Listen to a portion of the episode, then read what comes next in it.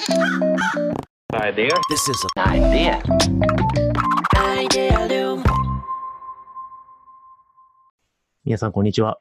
皆さん、こんにちは。安西です。いなべです。はい。というわけで、はい。アイデアリウムキャスト、今日もやっていこう。やっていきましょう。はい。やりましょあのー収録時間を短くしてから、う。はい。如実に再生数が伸びているという。あ、そうだね。再生数も伸びたし、なんか、そうっすね。反応が明確に上がりましたよね。そうですね。やっぱ、そう1時間より10分ぐらいで聞ける方が聞きやすいというね、自明の結果がね。聞きやすいし、あと僕もね、なんか編集の時に毎回聞いてて思ったんだけど、あんまりね、はいこう、中身の内容の濃度が変わってないから、やっぱりね、雑談が多すぎたんだと思う。無駄な絡みみたいな、うんそう。そうですね。そう。だからねちゃんそうちゃんと問いを明確にして、ちゃんとね、そう、明確に10分に収めて話していきましょピボットしていきましょう、そっちう。にね。そうそうそうはい。はい。で、今日は、あのーまあ、いろいろね、話したいことはあるんですけれども、え、そんなにあるの？いや、これ毎週ね、収録してね、はいまあ、その一週間のこう気づきとか考えたこととか分かんなくなったこととかをね、テーマにしていくのがいいかなと思っているんですけど、そうだね。あのー今週、ちょっとあのうん気になることがあり、はい。ツイートをしたんですけど、はい。この話からいこうかな。あのーツイッター見てたらね、うんまあ、あるデザイン系の、あのー有名なはい。方が、えーっと、まあ、最近こう、ファシリテーションっていう言葉に逃げる人が目立つぞと。おうで、なんかこう、問題を解くためには自分たちが当事者じゃなきゃいけないんだけれども、うん。なんかこう、ファシリテーターっていうものに逃げて、うん。えーしまうと。で、ファシリテーターが集まっても、結局なんか、それっぽく言語化されて、はいストンと落ちるっていう、こう、浅い評論になるだけで、はい。まあそんなんつまんないよねっていう、こう、ツイートをされていて、で、まあ、いいね数がそこそこついてたんですよね。はい。ああ、これ、この、このお題すごい、取り扱いがセンシティブで難しいやつじゃないですか。すごい難しいと選んだね。内内容もそうだし、しかうん。も、なんかファシリテーションの、あなた、第一人者やあなたが急にそんなこと言ったら、え、これどうなんだろうみたいな。ドキドキするやいやいやいどうするんだいやいや、そう、そうなんなんで、あの、で、僕それをリツイートしたんですよ。はい。あの、そのリツイートすること自体もちょっと迷,、迷われたんですけども、はい。でもこれ黙ってるのもちょっとなと思って。はい。で、まあおそらく今結構あのデザイン系、そそれこそね、UX の方とかに問いのデザインの本買っていただいてるじゃないですか。で、本当ご好評いただいて皆さん、あの、うん。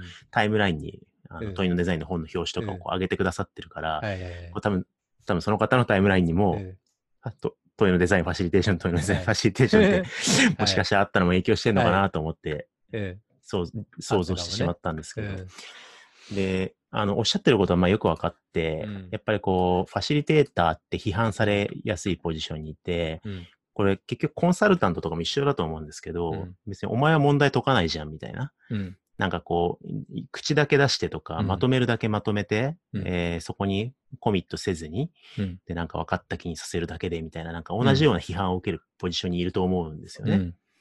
うん。で、それはある意味まあ、そういう仕事をする人もいるから、事実だうん。としてまあ、あるよなと思いつつも、うん。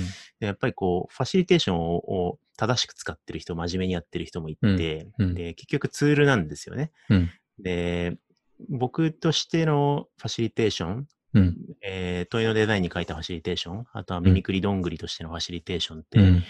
問題からこう、逃避するためのツールではなくて、自分は知らんけど、ね。そう人にやらせるためのツールではなくて、うん。むしろファシリテーター自身が誰よりも問題解決にコミットしないと、うん。いいファシリテーションにはならなくて、うん、そうね。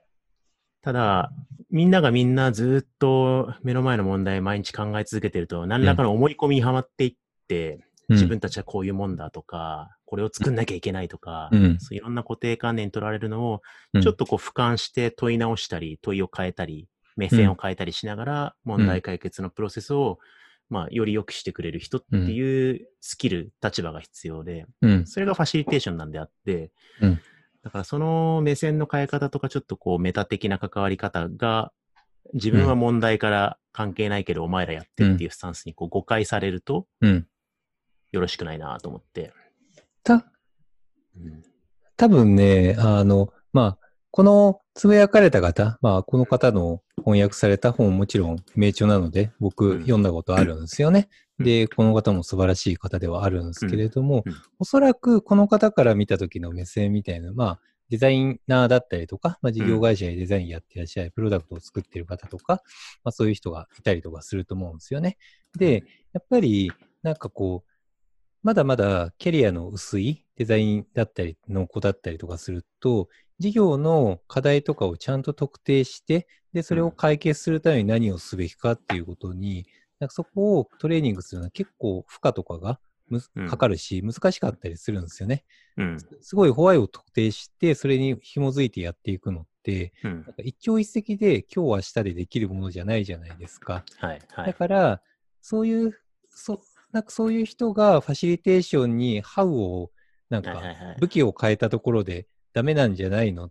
なるほどね。なんか、ま、銀の弾丸的に、なんか魔法のスイッチ的にファシリテーションに逃げたりするんじゃなくって、ちゃんと目の前の自分の武器みたいなのをちゃんとホワイに接合できるようにしないとダメなんじゃないっていうのも、なんか裏腹にあるんじゃないかなって思うんですよ。ね。だから結構ありそうですね。うん結構デザイナーとかも、安易なハウに、方法論に行ってしまって、本質的な、なんか、能力であったりとか、土台を身につける前にハウに行ってしまって、キャリアが、なんか、フラフラってなってしまうっていうのはあったりとかするから、うんうんうん多分そういうのが背景にあるんだろうなっていうのも。なるほどですね。うん、それはそうありそうですよね。うんなんか僕が問いのデザインであんまりこう表だってワークショップの本だってうんあんまり言いたくなくてタイトルにワークショップとか入れなかったんですよね。うんで、まあ結局あの本を売るために帯にワークショップの動くって書いちゃってんだけど。出版社が入れた帯には入っちゃってんだけど、僕が入れなかった理由はやっぱこううん。ワークショップとかでやっぱりこうワークショップが好きな人とかハウの人が集まりやすいんですけど、うん結局、いつも言ってるように、ファシリテーションとかワークショップとかのハウの前に、な何の問題をどう捉えて、どう立ち向かうのかっていう上流のところが、課題定義のところがないと、その後場作り何やってもしょうがないから、そこからちゃんとやりましょうよっていうのが、まあ問いのデザ,、インの主題で、うん。それが本当のファシリテーションだよみたいなことが言いたかったところがあったんで、うん。うん。まあそういうのもあって、まあ、もう感じてる問題意識はもしかしたら一緒なのかもしれないなとか。多分ね、ううんん。思う中で、うんファシリテーションを、あの、一生懸命、なんだろう、頑張ろうとしてる人が、なんかこのツイートを見るとちょっとチクッとされるだろうなと思って、あの、うん援護ツイートをしたって感じですね。そうだよね。かるわかる。ァシリテーションが悪いわけじゃないみたいな。うん うんうんまあ結局、すべて道具ですからね。そうですね。なんかそう、結局成果出せるかどうかだったりって、その道具の使い方だったり、ね、安西先生もさ、問いのデザインで、そう、一番最初にその課題定義の話とかしたんですけど、あれって結局どんなビジネスの仕事においても使えるものだと思うんですよね。うん、うん。うん。だから結局それがああってこそのハウ方法論だと思うんで、うん。なんか、多分見てるものは同じで、だから方法論が悪いわけではない。別になんかこう、セールスだったりとか、マーケティングだったりとか、それ自体が悪いっていうよりかは、その使い方の話っすよね。そうですね。ね。はい。なので、ちょっと、うん。それがね、今週ちょっと気になってツイートして、はい。はい。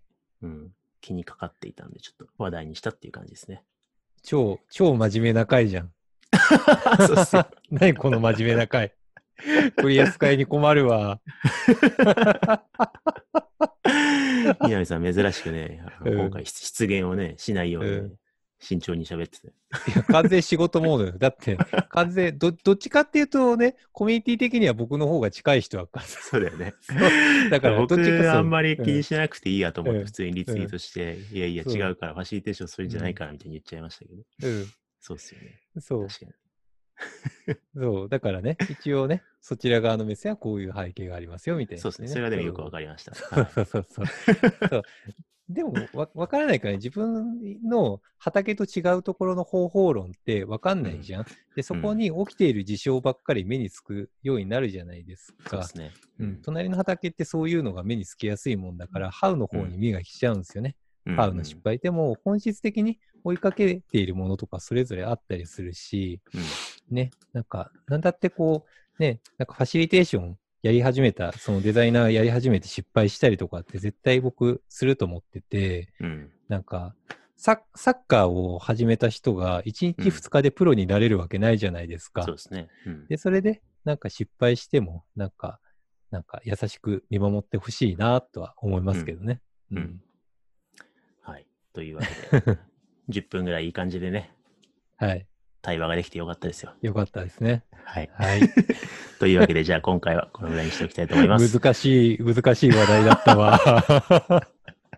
センシティブすぎる。はい。ありがとうございました。はい、ありがとうございました。This is an idea. Idea Loom.